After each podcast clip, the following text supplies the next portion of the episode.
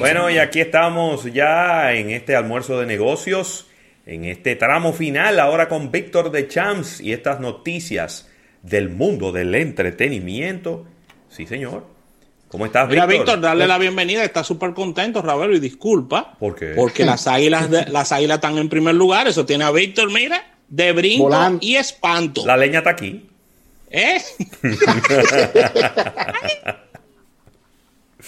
volando alto. Sí, sí, señor. Estamos volando alto, sí, señor. Y ese juegazo de anoche. Y es bueno, y es bueno, buen, y es bueno. Buen partido, buen partido. ¿eh? Excelente partido. Fue yo te doy, tú me das. No, y además varios juegos así, dejando al otro equipo en el terreno y viniendo de atrás. ¿eh? muy bien. Buen trabajo de las Águilas. Sí. Saludos a Raymond Pichardo, que también es aguilucho.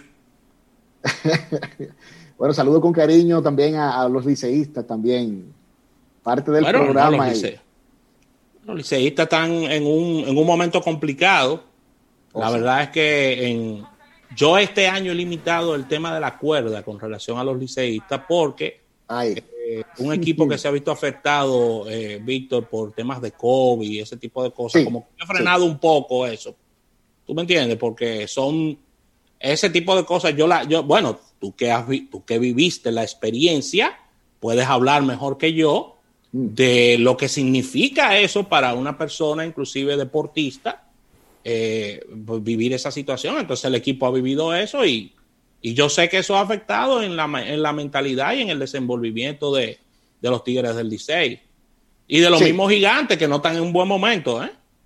Sí, a pesar de que, los gigantes también tienen un tremendo equipo este año, pero es cierto lo, que dices y, y en verdad es un momento difícil por los juegos suspendidos y, todo esto que ha ocurrido con, la pandemia y que esperamos que se pueda. No, Víctor, esa, eh, jugadera, esa jugadera de doble juego, eso no es fácil, papá. No. Doble juego y, y, viajar para Santiago mañana. Doble juego en, en que yo dónde y después viajar para Santiago y, o para o el este. Nada no la llevan fácil. los muchachos. Así que, Víctor, vamos a hablar de show business. Muy bien, vamos a iniciar de inmediato con eh, una noticia que ayer ocupó varios titulares y es que eh, varias películas fueron incluidas al Registro Nacional de Cine como tesoro de la Biblioteca del Congreso de Estados Unidos y en, dentro de ese listado, eh, que hay que decir que fueron 25 películas que fueron incluidas precisamente para ser catalogadas como tesoro, una de ellas y que ha llamado mucho la atención es el animado de Shrek que fue incluida dentro de este listado, además de películas como The Hurt Locker, así como también The Dark Knight, eh, han sido incluidas en este listado eh, de 25 películas. También está A Clockwork Orange o La Naranja Mecánica, eh, fue incluida también en este listado, además de los, de los Blue Brothers, una película del año 1980, y la película Gris de John Travolta y Olivia Newton-John, forman parte de este listado de 25 películas eh, que han sido incluidas en esta biblioteca del Congreso norteamericano, como catalogándolas como un tesoro nacional. Muy bien. Sí, por otro lado, una noticia que según el titular eh, que estuve viendo, eh, bueno, en varios portales, una noticia que no se esperaba que se iba a decir este año, y es que la familia de Michael Jackson ganó una apelación de demanda contra el documental Living Neverland. Eh, recordemos que este, este documental, es realizado, eh, o más bien exhibido en HBO, eh, despertó de inmediato la crítica de... No, no, para nada. realmente, y para el momento, bueno, el caso... Yo te voy a decir la verdad. Y discúlpame, Víctor, yo comencé a verlo y no lo terminé. De la, comencé a coger cuerda y lo quité. Yo dije, yo no voy a ver eso. Y lo quité. Yo, yo, sí, lo, yo sí lo vi entero. Yo no lo vi entero, ¿no? Sí, yo sí. Yo no.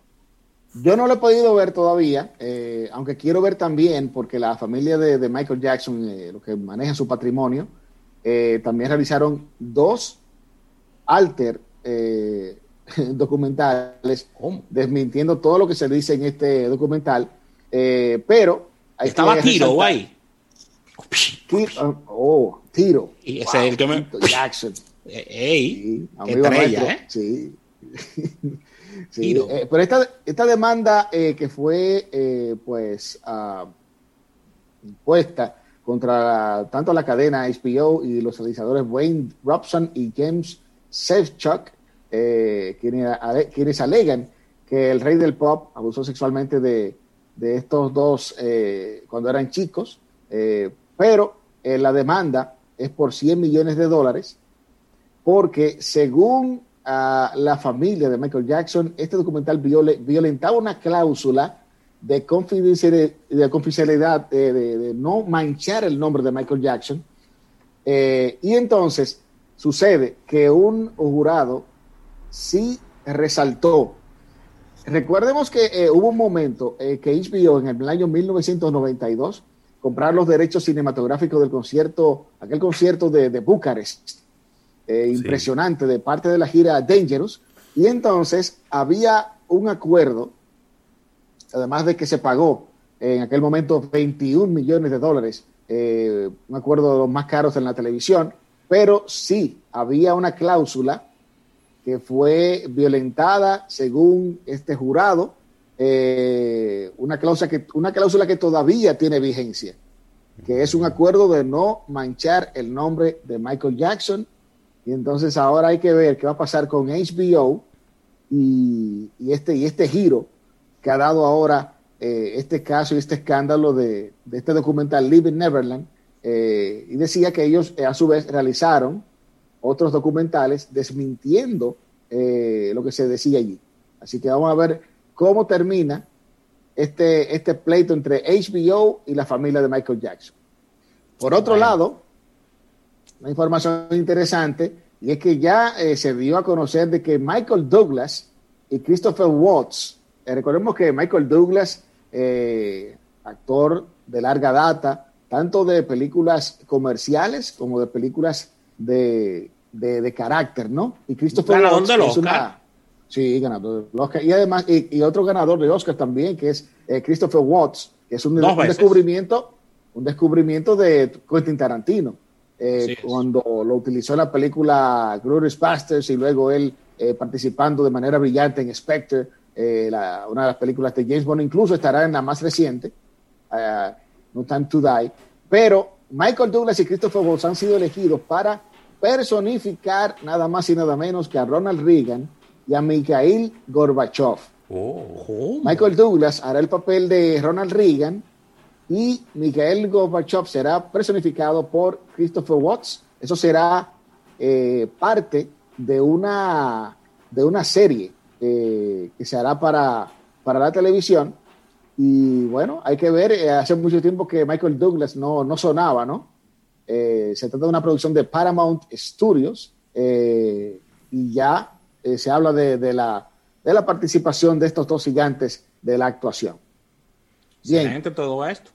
Sí, por otro lado, la serie de Queen's Gambit, muy buena esta serie en Netflix muy buena, eh, narra la vida de una joven jugadora de ajedrez eh, que tiene que lidiar eh, con, sus demonios internos, pero es una, una estrella jugando ajedrez. Está, según Nielsen, está en la cima de, de lo que es la serie en streaming y lo, lo, lleva, ya tiene ya un reinado de varias semanas eh, en el número uno, esta película Queen's Gambit, por la tercera semana consecutiva, está en primer lugar en la audiencia eh, de lo que es eh, todos los servicios de streaming. Bien, por otro lado, una, una noticia bastante positiva, y es que Juanes es el, es el actual patrocinador de la beca de la Fundación Cultural Latin Grammy él estará donando una cantidad de 200 mil dólares para cumplir el sueño de un músico joven de cursar una licenciatura en el prestigioso Berkeley College en Boston.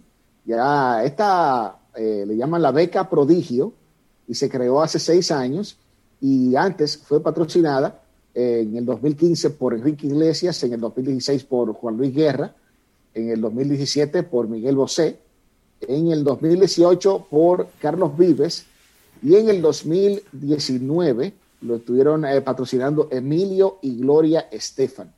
Estuvieron eh, patrocinando esta, esta beca para, un joven talento eh, que quiera destacarse y tener la oportunidad de, estudiar en esta, esta prestigiosa academia en Boston. Bien, por otro lado, la página de Pornhub, esta página pornográfica, genera, muchas, genera muchas noticias siempre. Oh, sí, sí, sí, siempre está sonando. Pero ahora ellos han, eh, han decidido remover todo el contenido que no esté verificado, porque hay una categoría dentro de, este, de estas producciones para adultos, en, esta, en, esta, en este dominio ¿no? de Pornhub, y ellos pues pretenden remover millones de videos de usuarios que, que son videos amateurs. Y esto lo hacen para eh, un asunto de, de, evitar ¿no? la explotación humana. Y, y, aparte de eso también eh, no quieren promover lo que es el, el, incesto. Se, esa habladera de mentira, de que miren a Salma Hayek en tal situación. Sí, ¿Qué es eso? y cuando tú vienes a ver una chica, una chica de California que se parece un poco. Sí, sí. ¿Y qué es eso? Sí, por favor. Bueno, y ya como estamos cerrando el año, y ya por ahí venimos ya con nuestro resumen anual, eh, quiero ir adelantando, eh, porque ya se van haciendo los listados. Un año eh, en el mundo del espectáculo, vamos a decir, para el olvido en, en números, porque fueron muchas las expectativas que, había ah, para este año, mucha, una temporada de conciertos impresionante, pero todo eso se ha reducido. Y ahora voy a ir adelantando un poquito porque en la Billboard eh, hay un listado por género, por género, en lo que se pudo hacer antes, hasta antes de la pandemia, cuáles, eran los géneros que estaban moviendo más ingresos a nivel de giras. Por ejemplo, oh. Quien movió más ingresos de todos los géneros fue el rock. Y esto se debe a la gira de despedida de Elton John, que tuvo unas, unas ganancias de 114 mil millones de dólares. Nada mal. 114 millones de dólares. 114, sí, perdón, eh, corrijo. Eh, para nada mal para Elton John, Bien, excelente. Es una la gira de despedida de Elton John. Pero por otro lado, el pop también quedó muy bien parado, pero en el caso de ya el nombre más sonoro y quien quedó en primer lugar ahí fue Celine Dion con 84 millones de dólares, 84.6 millones de dólares recaudados. Y luego eh, la categoría Holiday, que es la categoría que ahora está sonando más en estos días, la Trans-Siberian Orchestra, que quedó en tercer lugar con a 66.8 millones de dólares eh, para ser ah, el tercer género más recaudador de, todo este año tan accidentado. Hmm. Ay, papá. Bien, se ha anunciado, se ha, anunciado una serie biográfica eh, de los Rolling Stones, eh, así que algo que tiene que ser bastante interesante, el hecho de una serie de, de estos dinosaurios del rock, y se habla de que podría estar siendo exhibida en los dominios de Disney. Esta, esta serie de, según Hollywood, eh, de Hollywood Reporter, eh, estuvo anunciando esta, esta serie en base a la carrera y vida de los Rolling Stones. Recordemos que ya eh, Martin Scorsese hizo un documental en una ocasión de, estos Rolling Stones. Por otro lado, a Hayden Christensen, el, actor que, que, realizó el papel de Darth Vader en, las producciones, eh, las más recientes que pudo hacer George Lucas, estaría de vuelta, estaría de vuelta como Darth Vader de nuevo, pero como parte de una serie en Disney. Así que eh, este actor que para mí el, papel que él realizó, Star Wars. pero totalmente. hasta el último, hasta el último, eh, la última gota le van a sacar a Star Wars. Pero eh, a mí me parece que este actor, Hayden Christensen, lo hizo bastante bien, eh, haciendo el papel de, Darth Vader en eh, aquella, la guerra de los Sith, en la guerra de los clones. Lo hizo bastante bien y se anuncia de que estaría participando nuevamente haciendo el papel de el máximo villano de todos los tiempos. Sí. lo hizo súper bien, inclusive, inclusive hay un behind the scenes en la en, ya para irnos, eh, un behind the scenes donde cuando él le pone la primera vez la careta de Darth Vader, fue mm. tanta la emoción que él se, fue a una esquina y comenzó a llorar de la emoción tan fuerte de ponerse el traje completo de, de Darth Vader. Víctor, vamos a despedir en radio. Si ves el reloj, ya lamentablemente no hay tiempo para más. Agradecer a la Asociación La Nacional y el agradecimiento a nuestros amigos de Centro Cuesta Nacional y su marca Jumbo, Jumbo lo máximo. Nos movemos ahora a nuestro canal de YouTube con esta ñapa de Show Business con Víctor de Champs. Una ñapa, muy corta. Sí. Una ñapa, sí. Y nos despedimos en, en 88.5, ya que eh, tenemos el tiempo bastante restringido. Así que nos vemos mañana en radio y seguimos en nuestro canal de YouTube de Almuerzo de Negocios. Bye bye.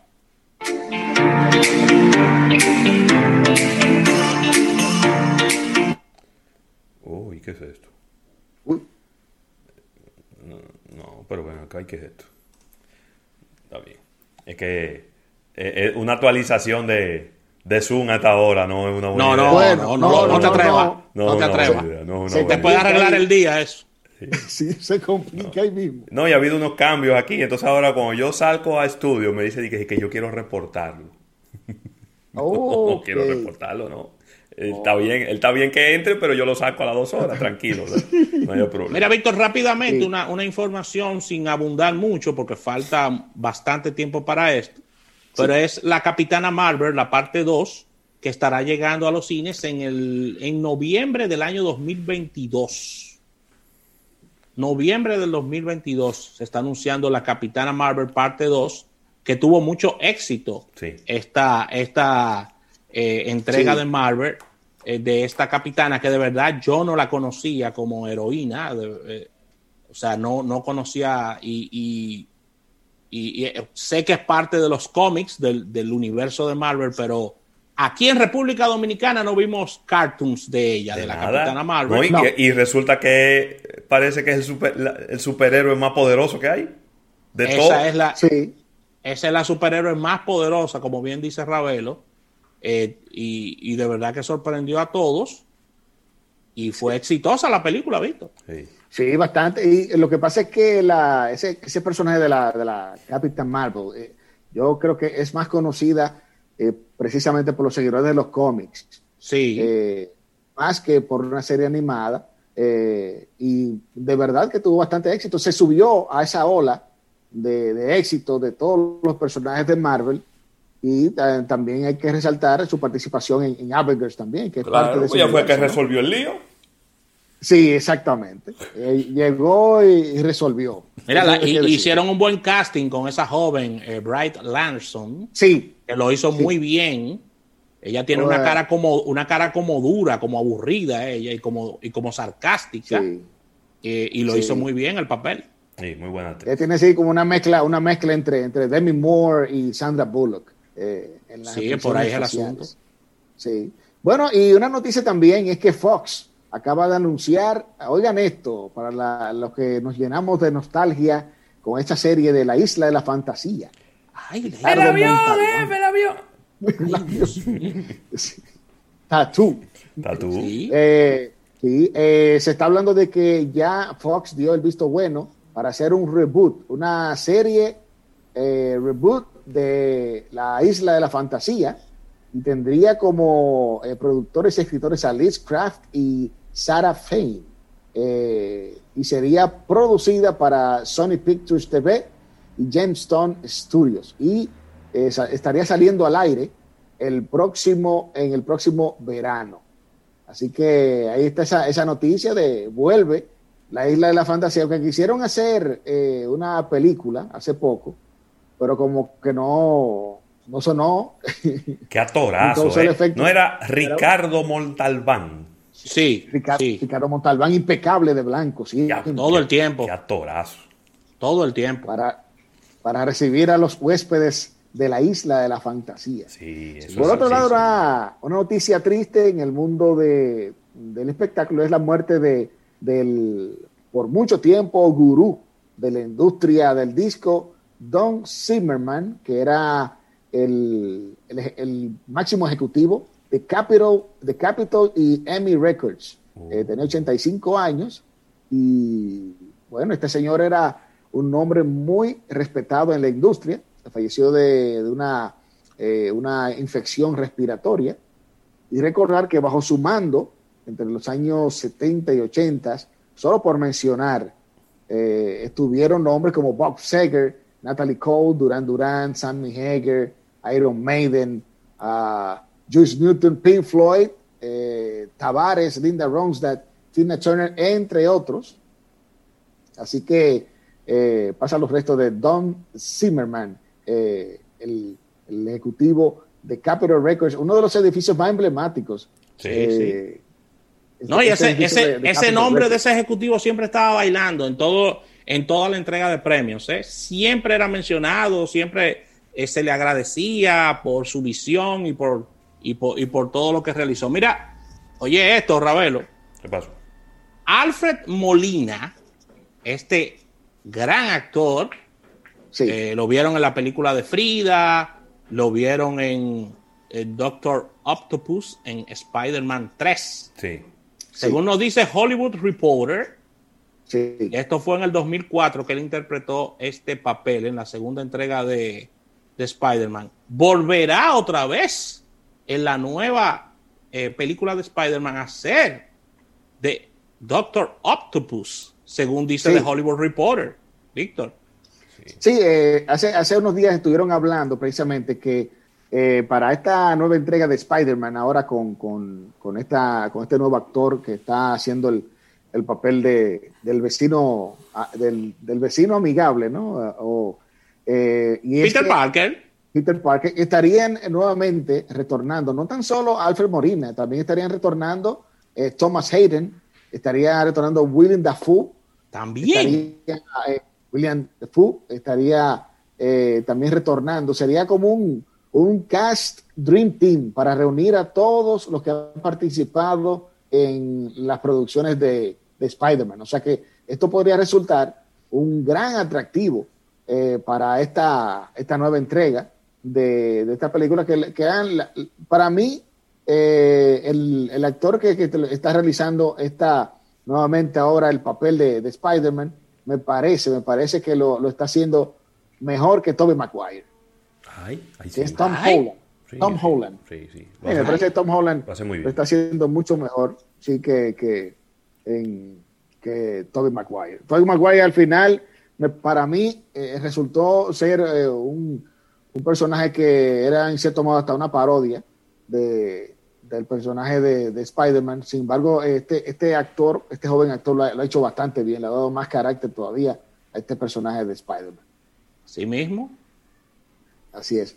Bien, eh, y ya con, esta información, pues, pues, me despido por esta semana. Muy bien. Fue una, una ñapita en el día de hoy. Una ñapita. esperando esperando reencontrarnos ya la próxima semana y resaltar que en la, película Wonder Woman, eh, hasta ahora muy buena la crítica eh, con esta nueva producción. Gal Gadot, que estuvo dando declaraciones de que en esta película, esta, lo más reciente, 1984 o 1984, eh, es una película que llama mucho precisamente a la nostalgia, muy bien ambientada. Hasta ahora, los críticos que la han visto han dicho que está muy bien ambientada en los años 80 precisamente, y además Gal Gadot estuvo declarando que hay unos cameos de familiares de ella que participaron en la película. Oh. O sea que su familia, la familia picó ahí. Sí, una picada, una picada ahí. Qué bien. bueno, Víctor, muchísimas gracias. Gracias por, por esta ñapita de show business y, noticias del entretenimiento. Gracias por, por acompañarnos en esto y gracias a todos los que nos acompañaron también en el live en YouTube. Un abrazo para, todos ellos, Rafael. Claro que sí, despedimos nuestro espacio del día de hoy. Gracias a Víctor por el esfuerzo, por estar con nosotros, súper contentos de que está totalmente restablecido. Y ya nos unimos en la próxima semana con otra sección de show business, marketing del entretenimiento. Así que síganla pasando bien y mañana nos unimos en otro almuerzo de negocios. Bye bye.